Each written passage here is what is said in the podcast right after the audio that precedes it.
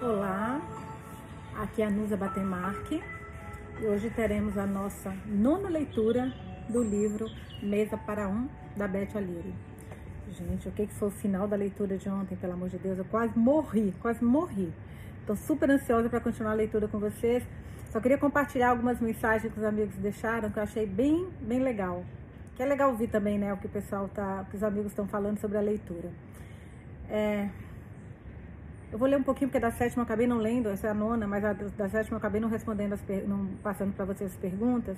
Então, deixa eu mostrar. Primeiro, eu fiz a, a minha pergunta foi: AJ e Miranda são demais. Que capítulo apaixonante. O que vocês acharam? Foi aquele capítulo que a gente contou a história do, que ficou só os dois, né? Um capítulo super longo. Aí a Paula, capítulo muito bom mesmo. E das três, eu prefiro a Miranda. Acho ela mais realista das três. Espero que ela continue assim. Eu adoro a Miranda também, mas eu gosto da Miranda com o AJ, para falar a verdade. Eu não gosto tanto da Miranda com Carter. Mas eu acho que as duas, as outras duas têm muitos traumas, né? Que talvez a Miranda não tenha ainda. Talvez seja essa a diferença das três. Ela ainda não, não ficou. Ela agora está super desconfiada, mas ela é como se ela não tivesse uma bagagem que, que a deixou é, traumatizada, como as outras. Eu acho, né? Vamos ver. A Claudinha Fager. Estou amando AJ Miranda. Torcendo por eles. Nusa, adoro que você, quando você comenta, adorei que ela escreveu. O que o pessoal te responde aqui. Adorando a leitura. E super curiosa pela continuação. A Cris, Cristina de Nadal. Volta a ler, volta a ler. Esses mistérios estão me deixando louca. A AJ, AJ e Miranda são o par mais fofo, também acho. Ela merece. Joseph combina com Jane, não com Miranda. Eu também acho, gente, que o Joseph combina com a Jane, engraçado. Mas eu não sei se eu quero o Joseph com ele. Só se ele mudar muito, só se ele mudar muito. Sorry se eu não sobrou ninguém pra você. eu adorei esse comentário. Adriana Condo, adorei, torcendo pelos dois. A Elisa Mendes Farzin, ansiando pela, ansiando pela próxima leitura. Também torço pelo AJ. A Amandinha, Amanda Faria. Queria que o Carter mudasse a ponto de ser homem e terminar com a Miranda para ela não precisar ir investigar. Estou tecendo para ter um capítulo dele, mas acho que não tem. Mas eu acho que não vai ter jeito. Eu acho que ela vai ter que realmente ir atrás, sabe? Eu não sei, vamos ver. Eu acho que vai ser tudo nessa festa, gente. A leitura de ontem, eu fiz a seguinte, a seguinte pergunta. Estou sem palavras para essa leitura. Isso que a festa mal começou. Coração acelerado e ansiosa pelo que vem. Por aí. O que vocês esperam? Aí a Carolzinha, nossa, que final de capítulo, Carolzinha. A Cláudia Fager, Fager, Fager, né, eu acho. Comecei ontem à noite, mas acabei dormindo. Meu Deus, o que será que vem por aí? Me preocupa que são poucas páginas para esclarecer tudo. Não são não, Claudinha, ainda tem, eu acho que mais de 100 páginas. Tem, eu acho que 110 ou 115 páginas. Tem muita coisa ainda para rolar. Eu tô até pensando nisso, falei, nossa, tem tanta página ainda, meu Deus do céu, vai vir muita coisa por aí. Eu tô doida para saber logo tudo, sabe? A Cristina de Nadai. Todos os enigmas serão desventados nessa festa, eu também acho. Parece, isso que ela falou também, eu concordei total. Parece os livros da Agatha Christie, que Poirot, quando Poirot coloca todos os prováveis assassino, assassinos em uma mesma sala. Suspense. Aguardem os próximos capítulos. Cara, na hora que eu li isso, eu falei, meu, exatamente isso, tipo do Poirot. A Elisa Mendes Vazim. Obrigada por ler mais hoje. Porque ontem eu tinha falado com vocês, lembra que eu ia tentar ler mais um pouquinho. Bom, vamos lá, gente, para continuar meu Deus, ontem a Jane acabando no colo daquele cara. Olha, o cara falando, a última, a última frase. Desculpa, o último, o último parágrafo. Jane Miller, diz o homem. A voz dele é suave e opulenta, como um uísque caro. Não acredito. Rodei o Reino Unido atrás de você e está aqui, caindo direto nos meus braços. Quem é esse filho da puta? Que eu acho que é ele que ela estava fugindo, né? Socorro. Mas vamos lá. Página 227, Miranda. Eu não acredito que você finalmente deixou a gente fazer isso, diz Frane brandindo um pincel de maquiagem com alegria genuína. Tem ideia, tem ideia de há quanto tempo queremos fazer uma transformação em você? Não vai rolar transformação nenhuma, protesta Miranda olhando para o relógio. Já são quase oito da noite. Elas estão na casa da mãe de Carter, onde ele continua morando. E ele está esperando no andar de baixo. Nossa, eles estão na festa juntos. Por algum motivo, não aparece tão animado para a festa, o que deixa Miranda ansiosa. Ele, ela sempre fica assim quando percebe que Carter está estranho. Nós não temos tempo para uma transformação. Eu falei para me maquiar um pouco, só isso. Claro, claro, fala Franny balançando a mão. Adele, já escolheu o vestido? Calma aí, eu tenho um vestido, reclama Miranda tentando se levantar. Franny a empurra de baixo para baixo de novo com uma força surpreendente. Sente-se, diz ela se posicionando à frente da irmã. Feche os olhos, relaxe. Isso não é relaxante. Eu não confio em vocês duas.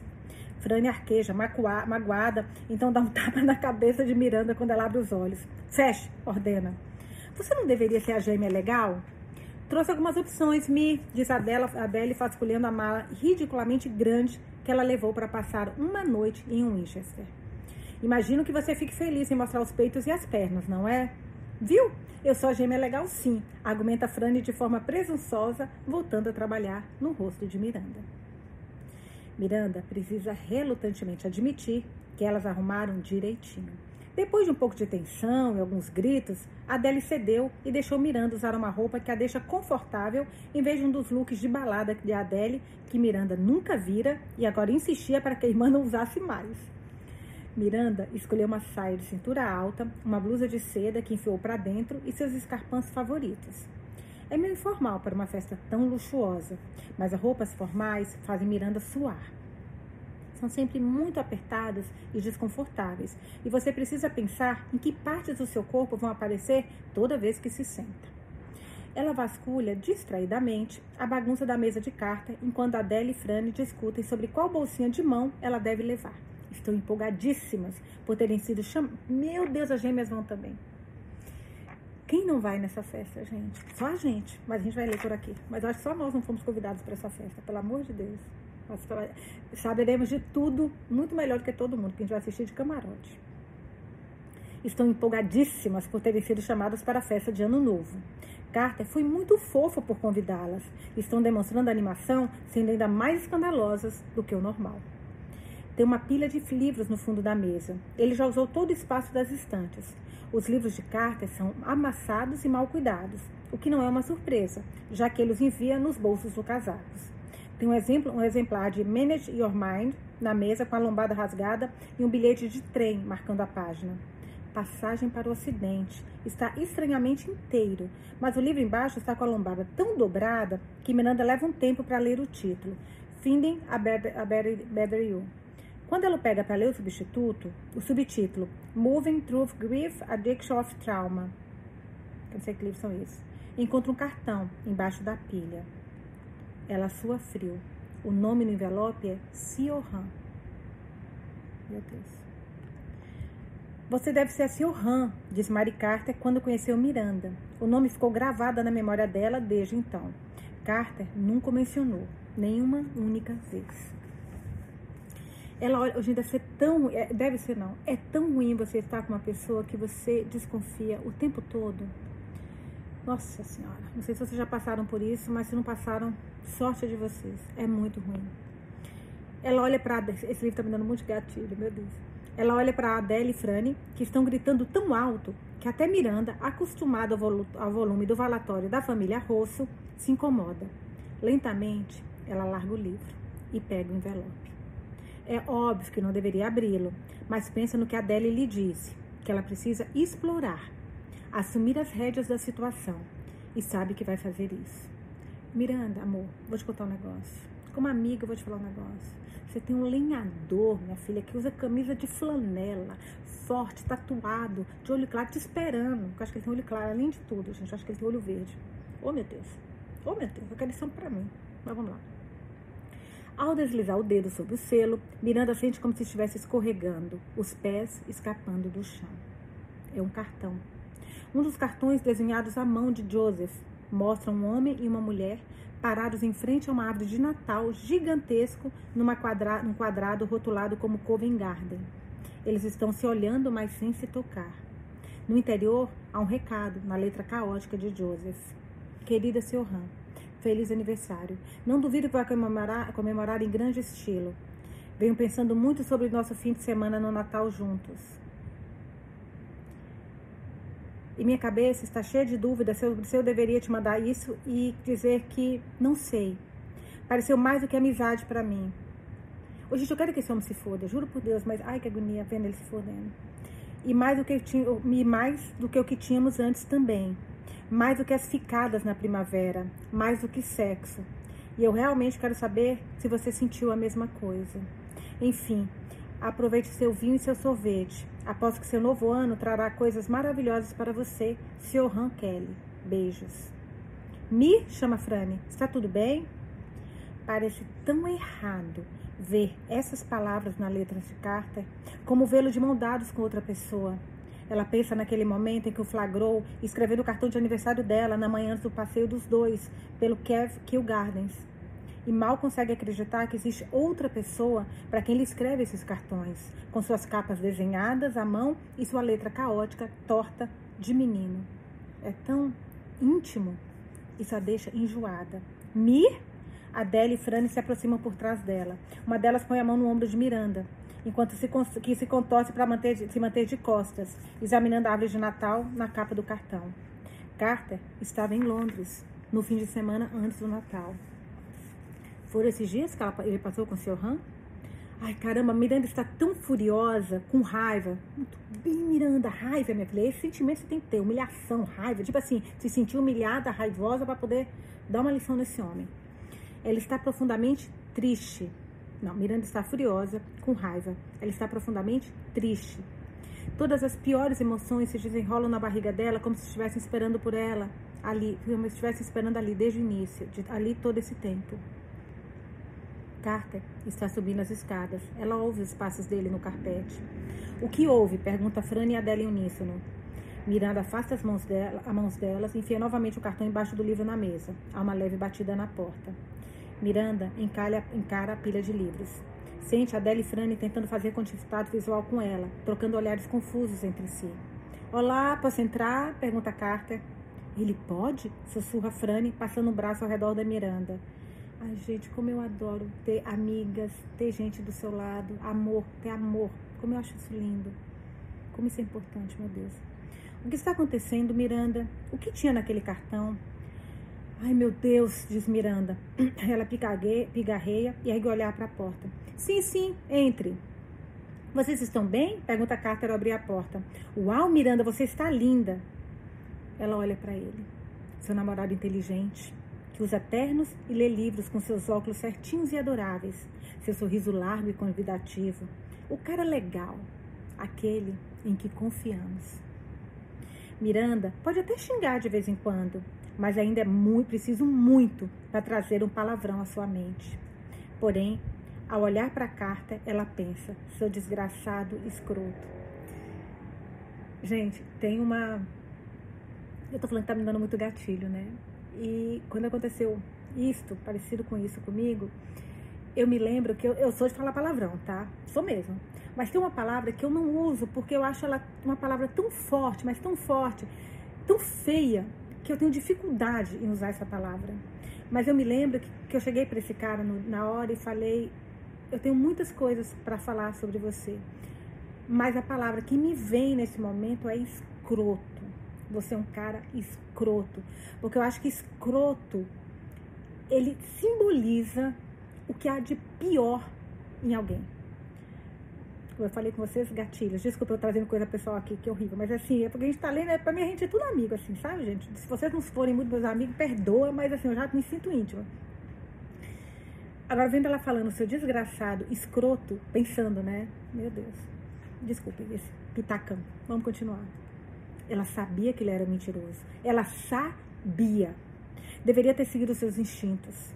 Carter olha para ela e sua expressão muda um pouco. Ele fica cauteloso, talvez até resguardado. Talvez, ou resguardado. Olha de relance para a mesa. Mir, você está bem? Pergunta Frane com uma timidez atípica. E Miranda desvia o olhar de Carter com esforço. Ela quer gritar com ele, quer rasgar os livros, jogá-lo nele, amassar aquele cartão cuidadosamente desenhado numa bola e arremessá-lo na cabeça dele. Ela quer empurrá-lo e passar a porta para o fio de, dezembro, frio de dezembro e continuar correndo até que a queimação nos músculos alivie a adrenalina furiosa que brota sob sua pele. Mas suas irmãs estão ali. Elas estão animadas com a festa de Ano Novo. Miranda não pode surtar na frente de Adele e Frane. Ela é adulta ali. Desculpa, outro pitaco rápido, rápido. Mas eu vi uma entrevista agora e eu pensei nisso, essa cena. A Zilu, a Zilu foi casada com o Zezé de Camargo, descobriu a traição, toda aquela história, né? Ela falando que ela tinha uma festa da filha, como ela descobriu a traição. E um amigo dele chamou ela para ir na casa dele. Quando ele chegou lá, ele mostrou um áudio do Zezé contando sobre aquela garota que ele está hoje.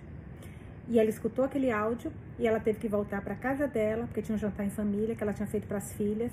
E ela é uma puta mãe, né, gente? A Zilu, parece, pelo menos eu tenho essa sensação. Ela teve que voltar para essa festa e agir com ele e com a família como se nada tivesse acontecido. Exatamente isso que passou agora com a nossa Miranda. Então cerra os dentes e engole os sentimentos. Até sorri. É incrível, na verdade. Nunca achou que conseguiria. Pensa no KJ, pensa no AJ, foca no AJ. Vamos, vamos ter um direcionamento no AJ, minha Mirandinha, por favor. Pensa no que AJ disse sobre ela. Como Miranda não consegue ser falsa. E por um momento, deseja com todo o coração estar com seu equipamento de trabalho em cima de uma árvore com um homem que a vê como pessoa que ela realmente gostaria de ser. O táxi está esperando na frente da casa. Mary Carter acena para eles da janela, seu cabelo prateado perfeitamente penteado, sua expressão um pouco preocupada, como se talvez tivesse esquecido aonde o filho está indo ou com quem ele está indo. Carter aperta o joelho de Miranda e ela precisa de todas as suas forças para não afastar a mão dele com um tapa. O que está acontecendo? Pergunta ele em voz baixa. Adele e Fran estão sentadas ao lado deles, seus pés batucando no ritmo da música que toca no rádio do táxi. Mais tarde, diz Miranda. Sente Carter francir o rosto de preocupação. Ela o conhece tão bem, ou ao menos achava que sim. A festa é diferente de tudo que Miranda já viu. Para início de conversa, é numa casa de campo insana, que parece um palácio em ruínas por dentro. Árvores de verdade em vasos, oliveiras de três metros e bétulas se estendendo pelo teto escancarado aberto para os andares de cima. Tudo está iluminado em roxo e azul e com luzinhas natalinas prateadas. E há ramos de teixo e azevinho em todas as superfícies possíveis. Parece um cenário de filme. Quando eles chegam, Carter é engolido por um grupo de amigos, ou talvez colegas. Ela não sabe direito como ela, ele conhece essas pessoas. Ele desaparece por um tempo. Precisa resolver algum problema com os patrocinadores. Nossa, olha como as coisas vão se ligando, né? Com os patrocinadores. Lembra que o escritório de advocacia da Jane é dos trabalhadores, é da, do, da advocacia, né? Um dos patrocinadores. É, esse evento é para angariar fundos para a organização beneficente de direitos humanos para o qual Scott trabalha. Outro fato que Carter deixou de mencionar. Em sua defesa, no entanto, quando ele volta, por mais que pareça meio estressado e abalado, ele de fato a apresenta a todo mundo. Minha namorada Miranda, diz várias vezes, a mão pairando sobre as costas dela. Como no momento parece que é só amigo dessa Siohan, então talvez ele não veja nenhum mal em apostar todas suas fichas em Miranda. Agora que ele Siohan não tem mais ficadas de primavera. Ô, gente, a Miranda acordou, tirou aquele véu que estava na frente dela. Eu acho, espero. Amém, Senhor. Miranda, ela se vira a Scott. Ela o cumprimenta com um abraço e reapresenta suas irmãs, que ele encontrou brevemente na festa de Halloween. Franny observa Scott com interesse demais para alguém 10 anos mais nova do que ele. E Miranda olha feio para ela, até que ela revira os olhos e sai para buscar drinks com Adele. Quase meia-noite, grita Scott no ouvido dela, por cima da música. Está pronta para 2019?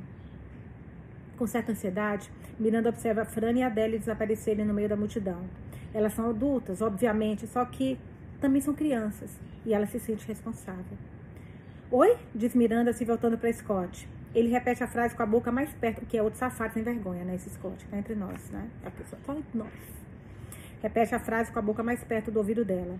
As palavras dele se confundem com o barulho da festa, mas dessa vez ela entende. Assim, responde de forma sombria. Estou muito pronta para o ano novo. Ah, é? Ele olha para ela com interesse. Está bebendo uma cerveja Lager direto da garrafa e usando uma camisa azul prateada meio anos 1990, mas fica excelente nele. Esse ano não foi como planejado? Você sabe quem é seu Han? Puta. Miranda realmente não tinha ideia de que ia fazer essa pergunta até ela sair da sua boca. Os olhos de Scott se arregalam. Ah, diz ele, então Carter te contou sobre ela? Ainda não mas está prestes a contar. Ela olha de relance para Carter, para onde Carter está, em meio a um bando de gente, abaixando a cabeça para falar com uma loura curvilínea em saltos altos e finos. Quando olha para ele, Miranda sente uma onda de algo similar a ódio. É asqueroso, como engolir algo podre. Ela não odeia ninguém. está virando outra pessoa. E foi ele quem fez isso. Aquilo que eu falei, lembra quando eu falei do, do comentário da Paulinha? Ela não tem traumas. Esse Carter vai deixar um trauma na vida dela. Só tomar uma água, gente, só um pouquinho.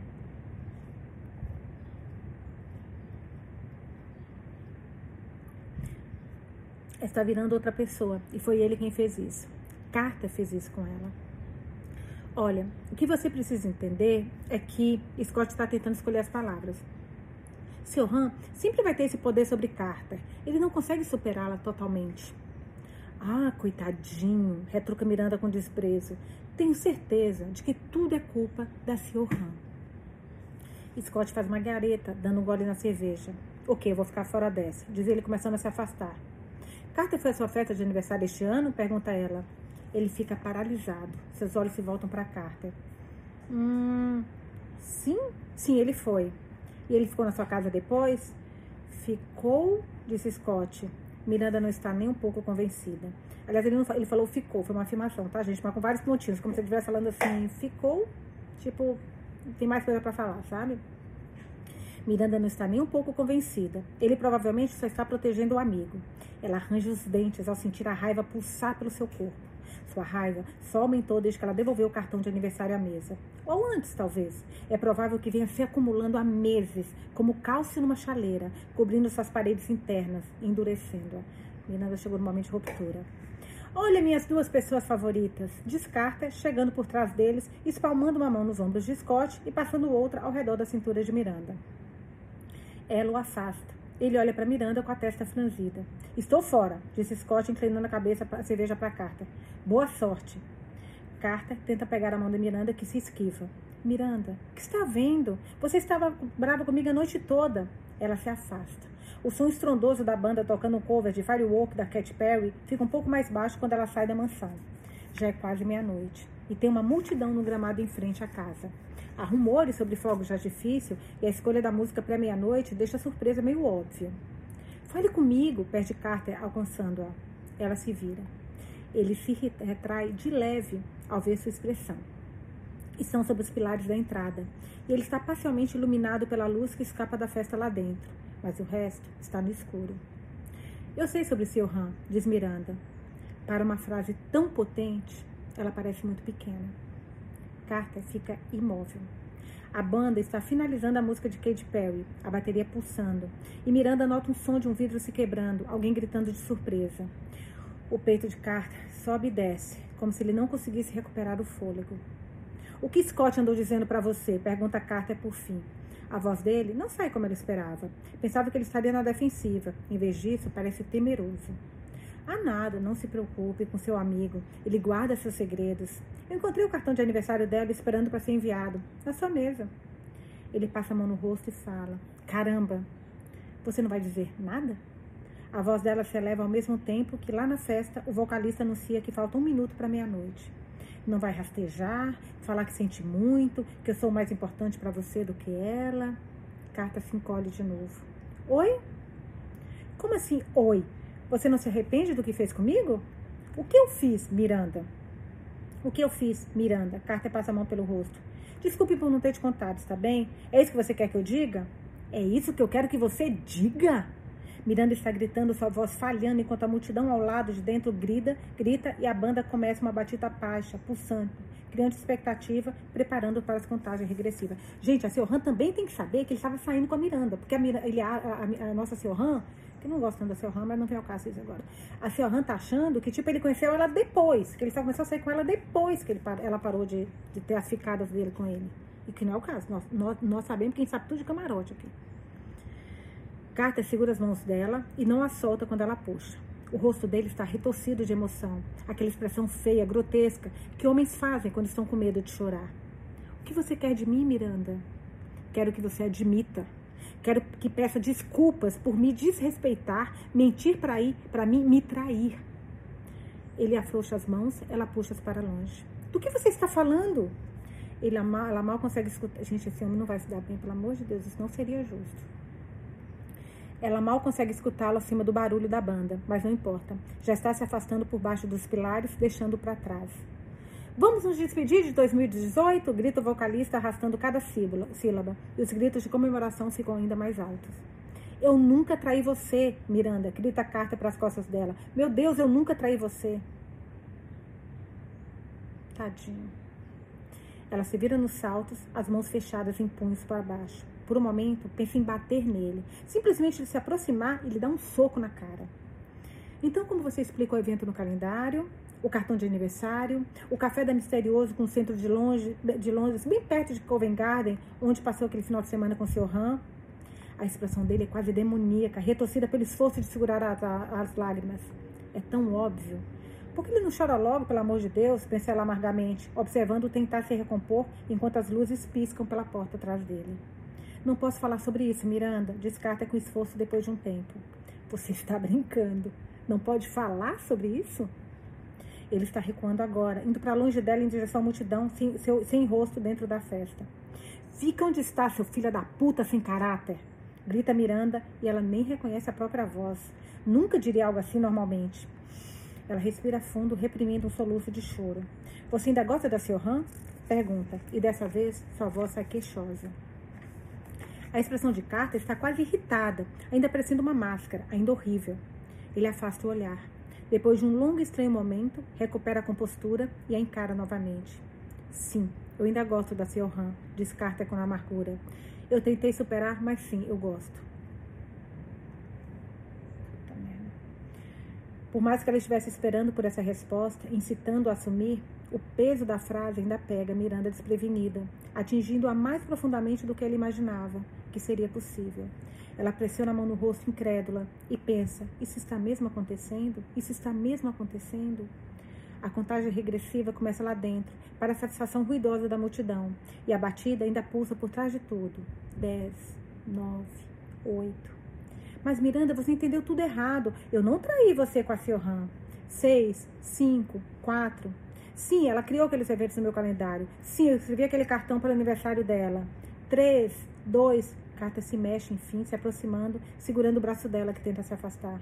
Mas Miranda, Miranda, escute.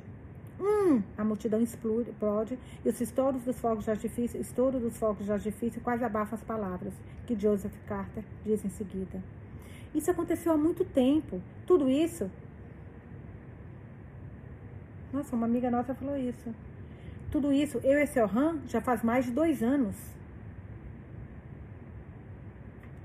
Será que está em tempo passado? Bom, vamos ver. Não, porque se eu tá indo agora pra festa, não tem sentido. Puta merda. Calma, é que eu tô lendo a próxima linha. Calma. 236, agora página. Agora seu RAM, página 237. Olá, 2016. Grito vocalista. Aqui tá 2019. Será, gente? Olá 2016, grita o vocalista e o barulho aumenta até ficar tão alto que vira um único som, um rugido alto. Seu Han joga a cabeça para trás e grita junto da multidão. Ela nunca esteve tão pronta para começar um ano novo. 2015 foi uma bagunça. Seu Han vai ser feliz, saudável. Caraca, gente, eu tô muito chocada. Saudável e determinada a não se sabotar. Você está bem? grita Fiona no ouvido dela. Vamos tomar um ar? Seu Han quer ficar ali, bem no meio da pista de dança, rodando e rodando e girando em seus saltos. Mas uma olhadela para o rosto de Fiona lhe diz que sua amiga está pifando. Claro, diz ela seguindo Fiona para longe da banda e para o gramado do lado de fora. Os pilares do The Grange, que é o mesmo lugar, estão iluminados em toda a sua grandeza. Joseph não está agarrado sobre essa festa. É verdadeiramente épica. E aí, já encontrou? Pergunta Fiona, erguendo o cabelo do pescoço para se refrescar. Está chuviscando bem de leve, o tipo de chuva que você mal sente na pele. Não, Serran olha de volta para a mansão. Eu não o vi em lugar nenhum lá dentro. Talvez ele tenha mudado de plano, os planos, disse Fiona, olhando para o rosto de Serran. Ela passou o lápis do olho, uma pequena concessão ao fato de que está numa festa. Do jeito que ele falou, pareceu que sempre vem para cá, declara Serran. Sair da festa sugou um pouco da energia dela. Serran fica subitamente consciente da dor aguda onde os sapatos apertam a pele. Ela engole em seco e arque o queijo. Então Joseph não está aqui. Mas não importa, não há nada de mágico no ano novo. E daí, se ela só disser a ele como se sente daqui a alguns dias? É só que você praticamente não pensou em outra coisa nos últimos três dias, não foi? Responde Fiona ao argumento da amiga. Seu Han olha feio para ela. Pensei sim, não pensou nada. Tivemos uma noite legal, não tivemos? Fiona mantém uma expressão positiva por educação. Ah, não, você está odiando. Seu Han puxa Fiona para um abraço. Você só quer ir para casa ver os filmes, ver os filmes de Natal, não é? Não, eu amo festas. Festas são ótimas. Tenta Fiona envolvendo os braços na cintura de Theohan. Tá bom, vai. Eu não amo festas gigantes tipo esta, onde não dá para ouvir nada e todo mundo está bebendo e se pegando à meia-noite. Mas eu amo você. Então, e eu amo você por isso. Vamos embora. Disse Johan se afastando de Fiona. Vamos lá. Vamos arrancar Marlena de qualquer que seja a mulher linda com quem ela está dando os amassos. Amassos? Repete Fiona enlaçando o braço de Johan enquanto elas retornam para a mansão. Sério? Estou prevendo uma volta dessa gira em 2016. Espere. Espere só. Em 2017, ninguém mais vai dizer se pegando. Todo mundo vai dar uns amassos de novo. Fiona ri. Caraca, gente. Uma amiga nossa falou, é uma que ela sempre adivinha as coisas, acho que foi a Cris, ela sempre sabe, é impressionante. No outro livro que a gente leu, quer dizer, foi isso, né? Que foi o. Ai, o livro da, da. ai meu Deus, sobre o céu de Cabu. Ela também sabia. Impressionante. Acho que foi esse. Não, não foi esse. Vou lembrar depois, mas não interessa. Vou terminar aqui. O que mais vai acontecer em 2016? Hum, acho que 2016 vai ser o ano que resolvemos tudo. Paz, benevolência e compreensão. Seremos todos mais tolerantes, solidários e pararemos de usar macacões porque vamos perceber. Ei, e na hora de fazer xixi e... Seu Han para de falar. Fiona continua andando, dando risadinhas e leva um momento para perceber para onde seu está olhando. Assim que percebe, a expressão dela muda de diversão para fascínio incrédulo. Aquelas pessoas estão chegando a cavalo? pergunta ela. De fato. Duas pessoas se aproximam da The Grange pelo caminho de cascalho do outro lado com grandes cavalos brancos, ou cosséis, pensa seu Ram. Esses cavalos são cosséis, são enormes, têm crinas longuíssimas e levantam demais as patas a cada passo, como se o chão não fosse bom bastante para eles. O que prende tanta atenção de seu no entanto, é o fato de que um desses homens é Joseph Carter. Ele não é um cavaleiro particularmente competente, não que Selhan seja especialista, mas ele parece estar quicando bastante. Mesmo assim, tem alguma coisa em relação a um homem bonito, um cavalo branco, que simplesmente funciona. É Joseph, sibila ela para Fiona, e o amigo dele, Scott, eu acho. Ai, meu Deus! Seu estômago se revira, porque Joseph está aqui, então o plano vai acontecer. Está na hora. Ela não tem outra opção além de fazer o que jurou.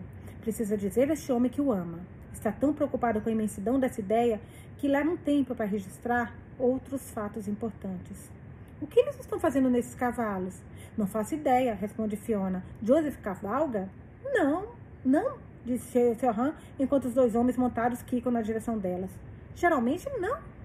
Eles se aproximam mais rápido do que ela pensava. O estômago dela se revira. Merda, ok, é isso. Ai meu Deus, você pode lidar com Scott? Lidar com ele? Repete Fiona olhando os cavalos. Lidar com ele como exatamente? Não sei. Você é uma mulher cheia de recursos, disse Johan, enquanto observa Joseph, seu cabelo cor de avelã, voando ao vento, suas bochechas rosadas por conta do esforço. Ele tem ombros bem largos. Fica muito bonito montado num cavalo. Ai, puta merda, pensa seu Han. Eu sou um caso perdido. Deveria estar olhando para esse homem pensando, por que esse idiota está montando num cavalo? Eles quase as alcançam. Joseph está indo de algo que Scott diz, segurando as rédeas um pouco alto demais no peito. Scott solta um ops. Já tem uma pequena multidão de espectadores interessados se formando sob a entrada cheia de pilares da The Grange. Div, eu não sei assistir sob pressão, Sibila Fiona. Você sabe disso. Sabe sim. Você é uma genial improvisação, responde seu Ram, puxando o vestido para cima e ajeitando o cabelo. O coração dela está disparado. Não foi exatamente assim que ela imaginou este momento. Há mais quadrúpedes, por exemplo mas está diante da chance de dizer a Joseph como realmente se sente em relação a ele. Está absolutamente apavorada, no nível que dá branco e faz suas mãos tremerem. Não sou. Você acha que eu sou? Eu sabia que sua fé. Eu sabia que a sua fé ridícula nas minhas habilidades voltariam para nos ferrar um dia. Ah, oi, diz Fiona, um tanto desesperada, quando Scott e Joseph passam trotando. Pode pegar uma carona? Johan olha com desconfiança para ela por um momento, antes de voltar a atenção para Joseph. Ele literalmente olha duas vezes quando se depara com ela. Então puxa as rédeas com tanta força que o cavalo para de repente e empina, erguendo as pernas dianteiras uns bons 90 centímetros no ar. Por um milagre, Joseph consegue se segurar, mas Johan dá um gritinho mesmo assim. Puta merda, diz Joseph sem fôlego, agarrando-se a cela com uma das mãos e a crina do cavalo com a outra. Isso realmente aconteceu. Enquanto isso, Fiona parece estar subindo no cavalo de Scott. Ela lançou um olhar, ele, ela lançou um olhar de que porra é essa que está acontecendo, enquanto Scott a puxa para sentá-la na frente dele. Ai, exclama Fiona, as pessoas fazem isso parecer muito mais confortável na televisão. Está bem, para a festa. Não espere esses dois, eles precisam conversar. Scott, não é? Oi, eu sou a Fiona. Oi, Fi. Fi. Que é aquela que a Mary Carter falou. Meu Deus do céu, gente, eu tô cada vez mais confusa. Ou Fi, se você preferir. Normalmente não parto para essa intimidade toda assim que conheço um cara, mas era uma emergência. A voz dela vai desaparecendo à medida que eles se afastam. Joseph, gente, essa Fiona é ótima. Joseph e Siohan se entreolham por um tempo. Ela com a cabeça inclinada para cima, ele com o rosto corado. Oi, disse Siohan aliviado ao perceber que sua voz não está tremendo tanto quanto o restante do seu corpo. Belo cavalo. Ideia do Scott, responde Joseph ainda agarrado para não cair. Eles são de uma mulher de Scott, Stockbridge, que ofereceu um passeio como parte da rifa beneficente. Então disse que nós poderíamos pegá-los emprestado para animar as pessoas com um prêmio. E bem, é uma longa história. Bem a cara do Scott. A gente perdeu a virada? Seu Henry. Sim, faz tempo. Droga, cavalos não são tão rápidos quanto você imaginaria.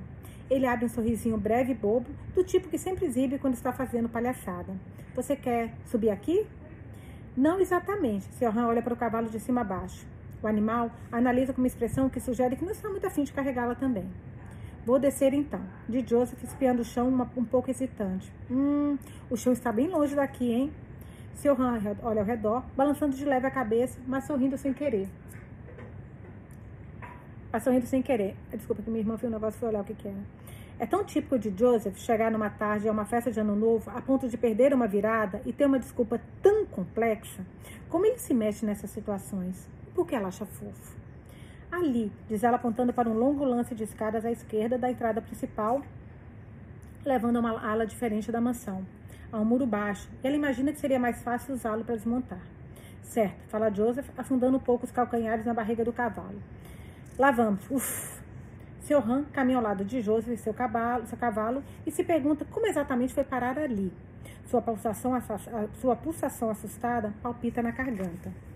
Ela calma a respiração, flexionando as mãos do lado do corpo. Ao chegar ao muro, Joseph desmonta de forma nada graciosa, então se encolhe, virando-se de costas, virando-se de costas brevemente para se ajeitar. Então, disse Orhan quando ele se vira e se lança para segurar as rédeas do cavalo, que tenta se afastar para comer uma grama de aparência mais gostosa. Ela está sorrindo, apesar do nervosismo. Joseph é adoravelmente enrolado. Será que eu vou receber uma explicação um pouco melhor sobre como você acabou com esse bicho de estimação novo? Antes de tudo, é claro, o que você está fazendo aqui? Pergunta ele piscando para ela. Eu não. Me convidou? Diz ela com animação, sentindo um hematoma surgir em seu ego. Ele cora. Quero dizer, tudo bem, eu vim com umas amigas. Vimos passar o ano novo em Londres de qualquer maneira. E ainda havia ingressos à venda para hoje. Então pensamos que seria só um pequeno desvio. Ela comprime os lábios, resistindo ao impulso de parar por ali e se fazer de desinteressada. Respira fundo. Mas eu vim mesmo para ver você. Algo se acende no rosto dele. Esperança, talvez? Ou seu arrança está sendo otimista?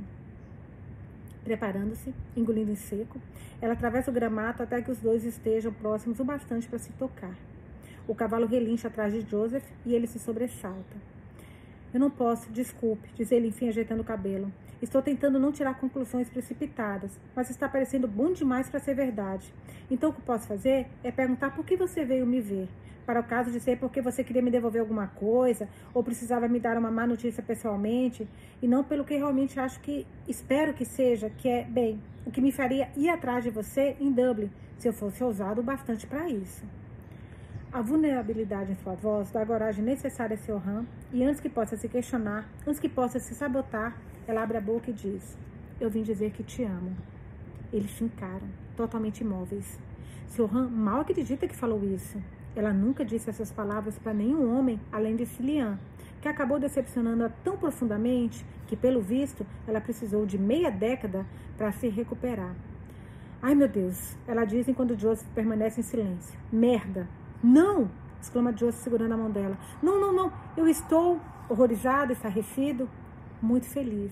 De Joseph, seu rosto se ilumina nos seus melhores sorrisos gigantes.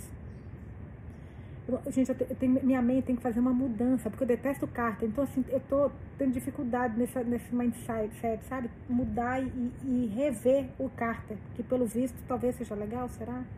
Será? Tomara, né, gente? Tomara. Uma boa notícia. Mas eu só tô tendo dificuldade com, com isso. Não sei vocês, mas eu acho que eu fiquei tanto tempo pensando mal dele que eu tô com um pouco de dificuldade de voltar atrás, de, de mexer na minha mente com isso. Mas vamos lá. Seu Han, depois me falem se vocês estão, sentindo isso, por favor. Seu Han sorri de orelha a orelha para ele também e nem sentiu frio. Não se importa que começou a chuviscar e o cabelo dela vai ser arruinado. Meu Deus, é sério? Você realmente me ama? Por quê? Seu Han continua sorrindo se aproximando. Você também me ama? O tom dela é provocativo, implicante, mas ela quer tanto ouvir a resposta dele que sente dificuldade de respirar. Ah, sem dúvida nenhuma. Eu sei disso desde aquela manhã horrível em abril, quando eu deixei naquele banheiro do hotel. Passei o ano todo tentando superar você. Tentei ficar com outras pessoas. Mas assim que eu a vi em Winchester, eu soube que ainda sentia alguma coisa por você. Mas nunca pensei que você também me amava. Nunca pareceu me amar. Seu Han dá risada, apoiando a cabeça no ombro dele. A felicidade está crescendo sem parar, crepitando na ponta dos seus dedos, dançando até seus dedos dos pés meio congelados. Eu estudei teatro, lembra? Diz ela erguendo o rosto para ele. Então fica um pouco mais séria ao ver a expressão dele. Não está tão convicto quando sua voz parece, faz parecer. E me desculpe, você tem razão. Eu deveria ter me aberto com você sobre meus sentimentos. Eu estava com medo. Eu te afastei. Eu. Ela passa uma das mãos no rubor que cobre a maçã do rosto dele, descendo até seu maxilar, com barba por fazer, desfrutando, exultando-se na sensação da pele dela na dele. Eu te amo de verdade. Eu te amo. Joseph abre um sorriso radiante para ela, marcado pelos dentes brancos, bochechas vermelhas de frio e olhos cor de avelã perfeitos. Ficar tão perto sem beijá-lo está se tornando insuportável. Então seu Han se ergue na ponta dos pés e se aproxima do rosto dele. É tão maravilhoso apenas beijá-lo, sem precisar disfarçar nada. Ela deixa seu corpo se derreter no dele. É difícil acreditar que fez isso sem pensar duas vezes, sem pensar tantas vezes. A pele dela vibra de desejo, como sempre acontece quando ela está mais ou menos a um metro de Joseph Carter. A merda, diz ela de repente se afastando. E a outra mulher? Joseph pisca para ela, atordoado. Como? Você disse que havia outra pessoa, fala seu ranco impaciência. Outra mulher com quem você está saindo. Ah, não, não, responde Joseph aproximando-se para beijá-la de novo. Seu Han se afasta, insatisfeita com a explicação. Não, quer dizer, tinha, mas nós passamos aquele fim de semana em Londres antes do Natal e ficou óbvio que eu não havia superado você. Eu terminei com a Lola. Lola? Caraca, gente. Na verdade, cheguei a escrever um cartão de aniversário para você, dizendo que achava que nós éramos muito mais do que amigos. Basicamente, mas ele pareceu tímido. Eu perdi. Ai, é esse cartão que ela encontrou. Ficou no meio dos livros. Caraca, gente, tá muito. A gente tá. Pera, eu tenho, vou ter que ler mais devagar aqui, porque é, é muita coisa. Eu perdi. E achei que talvez fosse um sinal que não deveria te falar. Seu Rei vira os olhos. Foi um sinal de que você precisa ser mais organizado, diz ela, e ele sorri enquanto ela pressiona os lábios no dele de novo. O beijo se intensifica e o calor se acumula na barriga dela. Seu Han se lembra de como o corpo de Joseph simplesmente entende o dela de como ela enfim relaxa quando os braços dele sustentam seu corpo, seu peso. Meu Deus, estou tão feliz em ter vindo aqui, diz ela com a boca ainda sobre a dele. Caso contrário, nunca teria conhecido Nightwalk. Joseph a puxa para mais perto. Ela sente o coração dele batendo forte através do paletó. Night talk, talk, não, night talk, repete seu ramo com o rosto no peito dele. O cavalo relincha. Ah, ele se chama Night Talk? Pergunta ela rindo e erguendo o rosto de novo para Joseph. É claro, minha revista em quadrinhos favorita quando eu era criança, de Joseph roubando outro beijo intenso, tocando a língua na. Cara, gente, só um pouquinho rapidinho, que eu tô com a cabeça a milhão aqui. Isso aconteceu dois anos antes. Lembra que ela falou que ela chegou, que a, a Jane lembra que ele chegou muito exaltado, muito nervoso no escritório de advocacia dela? Será que teve alguma coisa a ver com a Siohan? Será que. Meu Deus. Vamos lá. E ele falou nunca mais consegui esquecê-la, como se Siohan não tivesse mais aqui sabe? Vida, sei lá, eu tô viajando muito, gente. Vamos ver. É, é, claro, minha revista em quadrinhos favorita quando eu era criança, de Joseph roubando outro beijo intenso, tocando a língua na dela. Joseph Carter fala a seu Han quando eles se afastam, entrelaçando as mãos ao redor na cintura dele. Por acaso você é um nerdão escondido no corpo de um atleta gostoso? Ele sorri para ela, sem a menor dúvida.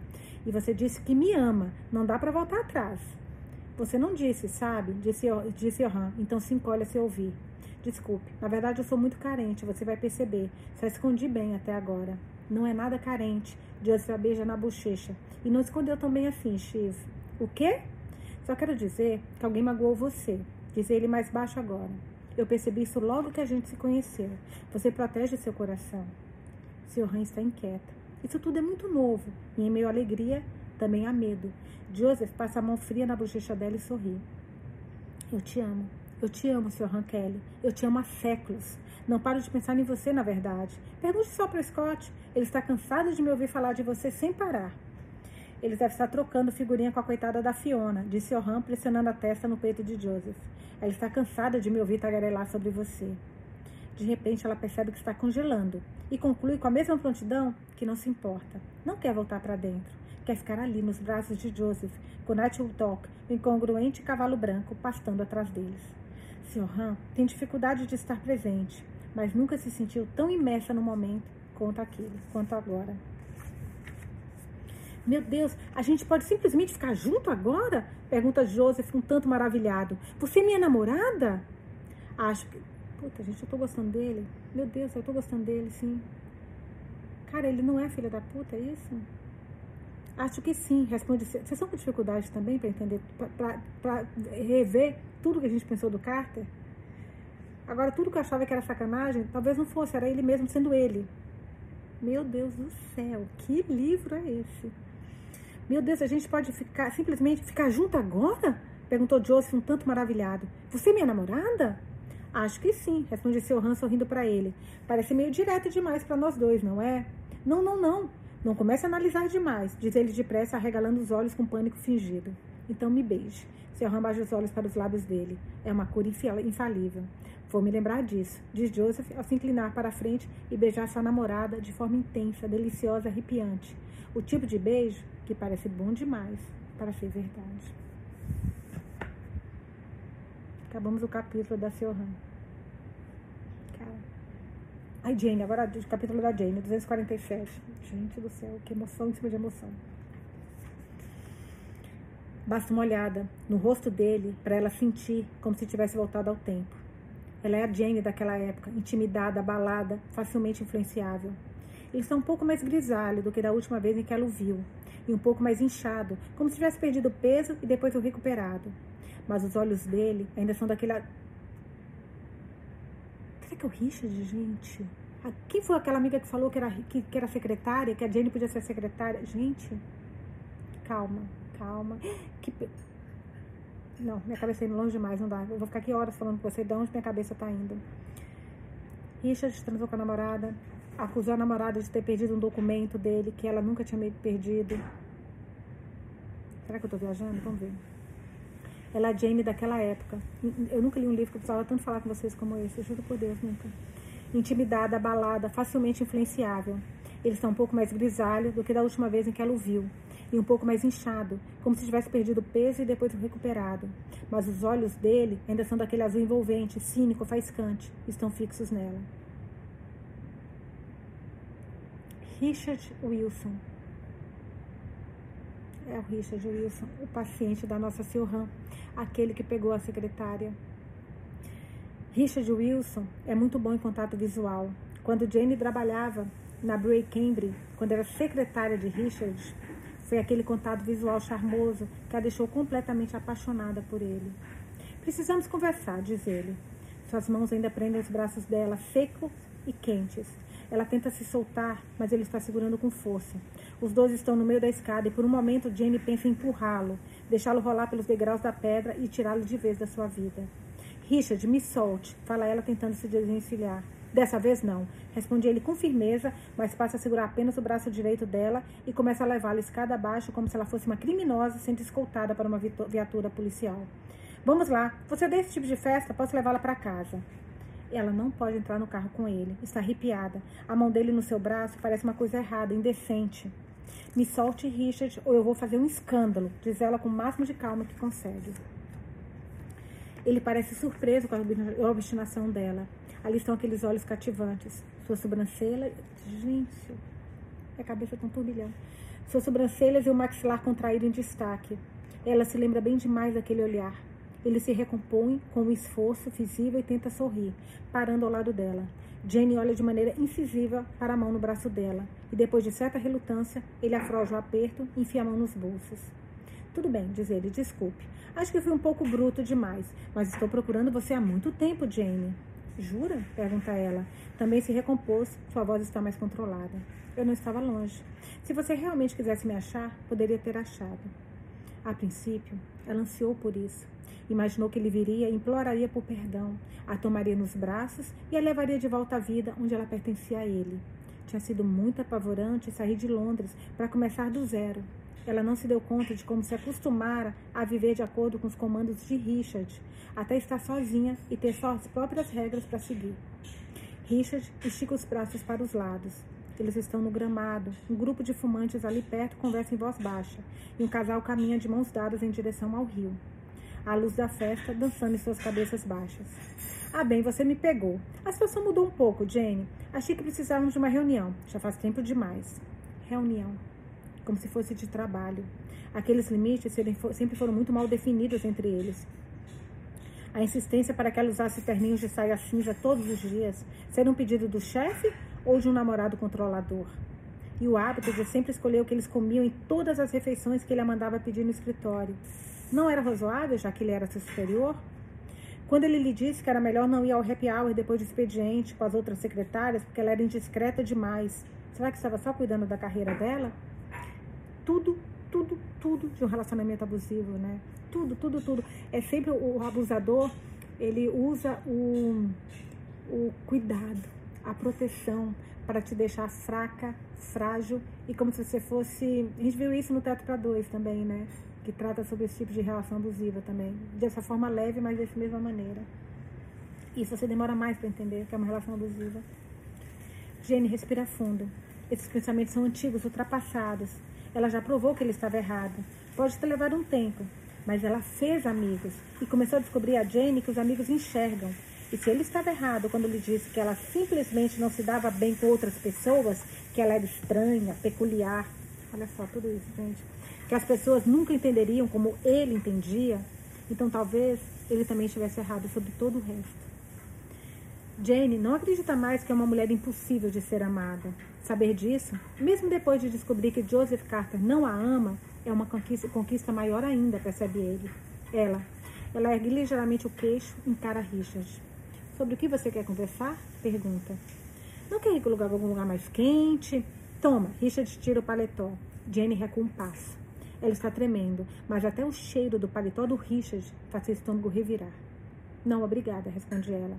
Vamos andar logo com isso. Ele ergue as sobrancelhas. A Jane que ele conhecia teria aceitado o paletó, teria feito qualquer coisa que ele pedisse. O que você esperava? Pergunta ela baixinho. Você achou que nada teria mudado? Não exatamente, diz Richard, mas ele achou, isso está claro. Eu só quero repassar algumas coisas. Houve um mal entendido no trabalho, existe a chance de alguém querer entrar em contato com você para lhe perguntar sobre a nossa relação profissional quando você trabalhava na Bray Cambridge. Só quero me certificar de que ainda estamos na mesma página. Um mal entendido? Repete Jane a voz fraca. Tipo, o mal entendido que aconteceu antes de você me demitir? Os olhos dele se estreitam ligeiramente. Ele não está entendendo muito bem. Eu não demiti você, Jane. Não tive opção a não ser desligá-la. Você já tinha uma advertência nesse, no histórico e cometeu um erro que custou uma quantia enorme à empresa, se é que se lembra. Eu não esqueci, diz Jane com firmeza. A advertência viera pouco antes dele revelar o erro de Jane com o formulário de abertura do processo. Ela fizeram uma confusão na agenda dele, pelo visto, e ele perdeu uma reunião importante. Ela aceitara a reprimenda na época, apesar de ter ficado confusa. Tinha certeza que puseram a reunião no dia certo. Mas ultimamente, Jane começou a se questionar. Richard talvez não fosse conseguir se livrar dela só com o erro da abertura do processo. Precisaria de algo mais. E àquela altura, já estava claro, havia alguns meses, que ele queria se livrar dela. Seu interesse sexual diminuíra. Os boatos pela empresa sobre os dois já tinham começado. Alguém os flagrara na sala de reunião depois do expediente. Surgiu outra denúncia de assédio contra você? Pergunta Jane. É por isso que o RH está fazendo perguntas? Richard ergue bruscamente a cabeça, olhos incisivos. Nunca houve uma denúncia. Ah, diz Jane com timidez. Então você conseguiu dar uma sumida naquela? Foi? Nossa! Nossa! Nunca houve uma denúncia, repete ele se aproximando um passo. Jane se encolhe sem querer, recuando, incapaz de se manter firme. Ela abaixa os olhos para os sapatos, a confiança minando. Mas houve uma denúncia, sim. Ela viu a papelada quando esvaziaram sua mesa, com lágrimas escorrendo pelas bochechas, a porta para o escritório de Richard firmemente fechada. Posso confiar em você para contar a verdade, Jane? Pergunta Richard. Que verdade seria essa? É o tipo de resposta direta pelo qual ele a teria repreendido se eles ainda estivessem juntos. Ele gostava da sua Jane, doce e meiga. Seria muito mais simples focar na nossa relação profissional. Não há necessidade de se prolongar na pessoal. Só vai complicar as coisas para mim. Ela o encara então. Você era meu namorado. Você, você é tudo para mim. Ele suspira, erguendo os olhos por um momento. Não sejamos dramáticos. Jane pensa em todas as vezes em que ele lhe disse que eles eram feitos um para o outro em que ele a aninhou no colo, acariciando seu cabelo, tranquilizando-a quando ela disser alguma bobagem numa reunião de equipe ou ficar em pânico durante um grande evento corporativo. Richard suspira de novo quando Jane não responde. Gente, que livro! Tô amando. Caraca. Olha, eu não queria ter que mencionar isso, Jane, mas você me deve, sabe disso. Ah, caramba, o dinheiro, o dinheiro. Será que ela já sabia, mesmo naquela época, que o dinheiro serviria para mantê-la calada? De que era mais uma forma de dominá-la? Ela gosta de pensar que não. Quando Richard terminou com ela, Jane já estava muito acostumada a que ele pagasse pelas coisas. Começara com um pequeno empréstimo quando ela teve dificuldade de bancar o aluguel por alguns meses, depois que chegou a Londres. Então foram jantares e presentes, e depois uma mesada, para que ela levasse o estilo de vida que ele queria. Roupas bonitas, um apartamento que ele preferia, o um apartamento que ele preferia ao cubículo que ela alugara quando chegou na cidade.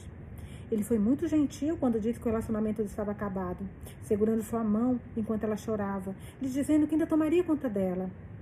Ele precisava desligá-la da Brain Cambridge. O erro com o formulário simplesmente não podia ser ignorado. Mas ele sabia que seria difícil para ela se virar sozinha. E a Fioran sabe disso. Lembra que ele contou para a Fioran? Mas ele sabia que seria difícil para ela se virar sozinha por isso se certificaria de que ela ficaria bem. Quando a quantia aparecia em sua conta bancária, ela sentiu um lampejo de esperança. Se ele estava lhe dando todo aquele dinheiro, ainda devia se importar. Ela poderia ter se perguntado por que ele sugerira que ela recuar, recusasse a entrevista de desligamento com a RH enquanto eles conversavam sobre o dinheiro, porque havia uma denúncia de assédio em cima da mesa. E o que o RH pensaria se ela contasse que transava com Richard em segredo havia mais de um ano? Mas Jane estava fraca demais àquela altura. Foi silenciada por meses, enquanto Richard dizia que ela sempre entendia aquelas coisas errado. Ela não deveria se envolver nos negócios dele. Não entenderia. Típico, típico, típico da relação abusiva. Aquele dinheiro tem servido bem a você, ao que parece. Richard baixa o olhar pelo corpo dela. Este vestido é de um brechó beneficente, diz Jane tensa, mas é uma desculpa esfarrapada e ela sabe disso. Ele tem razão. Ela tem se sustentado com aquele dinheiro. Foi isso que permitiu que ela trabalhasse no brechó de graça, que alugasse seu lindo e iluminado apartamento em Winchester e o chalé no país de Gales. Ela se sentia muito incapacitada para um trabalho de verdade quando chegou a Winchester. Como poderia trabalhar para uma empresa? Era péssima em politicagem corporativa. Ninguém nunca gostava dela, só estragava tudo. Não consigo me virar sozinha, pensar a ela infinitas vezes como um mantra. Se a fonte estiver secando, Jane, eu posso ajudar, diz Richard, Richard sua voz subitamente mais suave. Ele inclina a cabeça. Você está tendo dificuldades? Algo se contrai dentro do peito de Jane. Um impulso antigo e dormente emerge por um momento. Sim, ela quer dizer, tudo é mais difícil sem você. Então ela pensa em Egg, em seu cabelo esvoaçando ao vento enquanto lhe entrega outro balão de água. Ela pensa na expressão de Keira quando Jane enfrentou no casamento de Constance. Ela pensa em Colin bebendo seu chá gelado e dizendo: Obrigada, Jane. Está, ela está ficando sem dinheiro. Mas Egg já disse que ela seria bem-vinda para ajudá-la como freelancer em alguns projetos maiores. E com sua experiência no brejó beneficente, ela deve conseguir uma vaga em vendas. É perfeitamente capaz. Ela vai se virar. Então, não. Ela nunca mais quer aceitar o dinheiro de Richard. mas ela quer saber o nível de desespero dele. Quanto? Diz ela, descruzando os braços e entrelaçando as mãos às costas. Não é exatamente uma pose de poder, mas é o melhor que ela consegue. Quanto para me calar? Ele avalia e comenta. Eu praticamente nem te reconheço mais. Cadê minha pequena e meiga Jane? Já não existe há tempos, diz Jane com um sorrisinho. Imagina se souber, Richard soubesse que agora Jane era uma mulher que usava vestidos vermelhos com fendas até a coxa. Imagina se ele soubesse que ela era corajosa o bastante para beijar o homem que amava, mesmo que isso partisse o coração dela. Diga o que quer dizer. A festa continua, apesar do silêncio entre eles, alta e ruidosa, cheia de pessoas esperando por um novo começo. 20 mil, declara Richard por fim. Precisaríamos tomar cuidado com os rastros, então talvez você não receba tudo de uma vez. Jane assente, pensativa. Me dê seu cartão. Ela sabe que ele tem no bolso interno. Ele nunca vai a lugar nenhum sem um cartão de visita. E eu te ligo quando estiver pronta para falar.